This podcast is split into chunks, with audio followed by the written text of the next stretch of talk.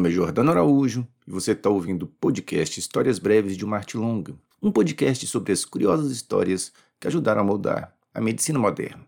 Aproveitando as festas de fim de ano e a passagem do Natal, no qual se comemora o nascimento de Jesus Cristo, obviamente, eu montei esse podcast sobre algumas curiosidades médicas na vida dele que talvez você desconheça.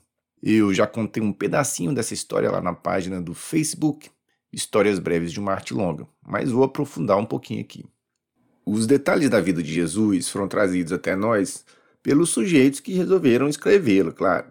Todo mundo conhece os quatro livros canônicos, o que ficou conhecido como Novo Testamento, os livros de João, Lucas, Marcos e Mateus. Aliás, o Lucas era médico, e sobre ele existe um livro bem legal chamado Médico de Homens e de Almas, de Taylor Caldwell, que eu recomendo que você leia, é bem interessante.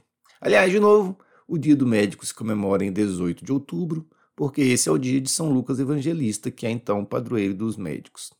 Quando você monta um presépio para comemorar o Natal, coloca lá imagens de Jesus, José, Maria, uns pastores, os reis magos, alguns animais e, obviamente, de uma parteira. Ué, uma parteira? Sim, uma parteira. Afinal, na cultura da época, os médicos raramente participavam do processo do parto, e a profissão da enfermagem nos moldes modernos ainda não existia. Quem cuidava das questões femininas eram as parteiras. É mais provável que você nunca tenha ouvido falar em parteira na manjedoura, mas por que será? A explicação é um pouco complicada. Ah, no século I e no século II surgiram vários textos escritos que contavam a vida de Jesus. Alguns de autoria bem duvidosa, outros que contavam histórias um pouco diferentes daquelas que você já conhece, que está lá nos livros de Mateus, Marcos, Lucas e João. E os livros que compõem o Novo Testamento foram selecionados inicialmente no Concílio de Nicéia, que é de 325 da Era Comum, e posteriormente no Concílio de Trento, que durou de 1545 a 1563. O conjunto de obras que comporiam a Bíblia oficial é chamado então de cânone, ou cânon, que vem do latim canon, que significa regra, medida ou lei. Por isso são chamados livros canônicos, por serem considerados pela Igreja Católica Romana como de verdadeira inspiração divina. Os livros que não entraram para essa lista são conhecidos como evangelhos apócrifos, ou seja, de autoria indefinida. É interessante notar que os livros bíblicos não são unanimidade entre os diversos ramos do cristianismo. Os cristãos coptas, por exemplo, aceitam algumas dessas obras no seu próprio cânone. Um dos livros apócrifos é o chamado Evangelho de Tiago, e esse Tiago aí não é o apóstolo. A obra é cercada de mistério teria sido escrita entre 60 depois de Cristo e o século II.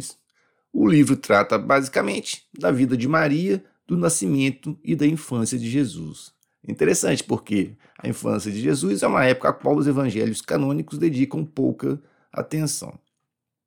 Ah, nessa obra, quando Maria entra em trabalho de parto, José sai à procura de uma parteira, o que faz todo sentido, né? Claro.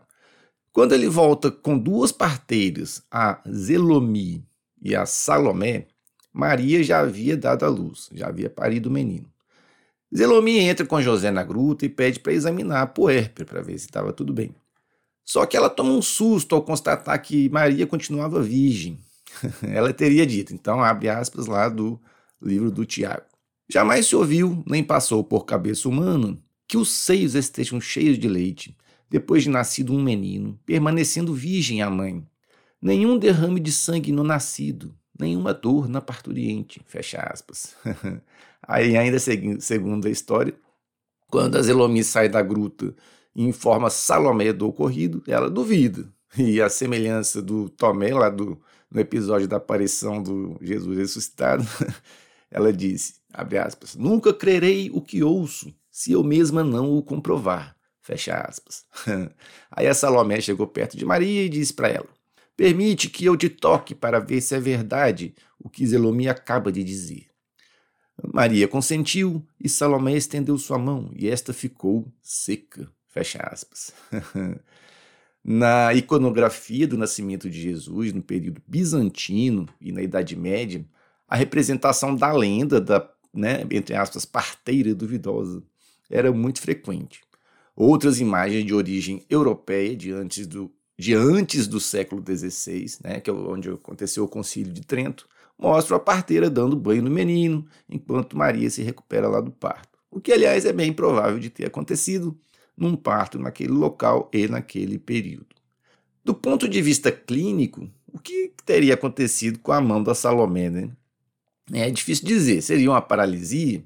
Na, na pintura do Jacques Darré, chamada Natividade, ele escolheu representar Salomé com as duas mãos paralisadas. E ainda segundo o proto-evangelho, primeiro evangelho, como às vezes esses textos são chamados, a parteira se arrepende de ter duvidado e ao tocar o menino recém-nascido fica curada imediatamente. Então, quando você for montar seu presépio lá no próximo ano, pense na ausência das parteiras Zelomi e Salomé, que aqui no Ocidente estão praticamente esquecidas. O Evangelho de Lucas é aquele que fala mais sobre doenças e os milagres médicos. E tem também lá no capítulo 16 a parábola de Lázaro. A história conta que havia um homem muito rico. Eu vou ler os versículos 20 e 21. Abre aspas. Havia também um certo mendigo chamado Lázaro, que jazia cheio de chagas à porta daquele, e desejava alimentar-se com as migalhas que caíam da mesa do rico, e os próprios cães vinham lamber-lhes as chagas. Fecha aspas. Aí depois, né, segundo né, a parábola, o mendigo vai para o céu, ou para o seio de Abraão, e o sujeito rico vai para o inferno. Bom, mas o interessante aqui é o seguinte: qual doença esse Lázaro tinha? Esse Lázaro, porque, lembrando que ele não tem nada a ver com o Lázaro que ressuscitou, que foi ressuscitado, né? Esse é o Lázaro de Betânia e aparece lá no Evangelho de João. Todo mundo atribuiu essas feridas do Lázaro aí a uma doença muito frequente na época, a lepra, que a gente sabe hoje, né, é causada por um microorganismo que foi identificado entre outros pesquisadores pelo norueguês Gerhard Amauer Hansen em 1873 que depois passou a nomear a doença também, que ficou conhecida como hanseníase. É curioso, mas na antiguidade e na época de Jesus, a lepra era considerada uma punição divina e havia muito preconceito em torno dela. O leproso era expulso da cidade e precisava andar com um sino no pescoço para avisar quem chegasse perto de que ele tinha a doença. Um caso curioso sobre o Hansen é que ele não estava conseguindo comprovar que o bacilo era o agente etiológico responsável pela doença, porque sempre que ele injetava material retirado de pacientes doentes em animais, não conseguia que a doença se desenvolvesse. Depois de matutar um pouco e tal, ele resolveu inocular material né, de tecido doente de pessoas portadoras de Hanseníase com lepra lepromatosa em duas pacientes com lepra tuberculoide. Só que tem um pequenino detalhe ele não pediu autorização para elas. Uh, rolou até um processo no Ministério da Saúde, no qual ele foi absolvido, mas também foi demitido do cargo que ocupava na época no Hospital de Bergen. Hoje, assim como naquela época, é um comportamento ético, digamos, duvidoso. Mas vamos voltar lá para o Novo Testamento. A gente estava falando do Lázaro e das suas feridas, que, pelo menos na interpretação mais comum, era portador de hanseníase.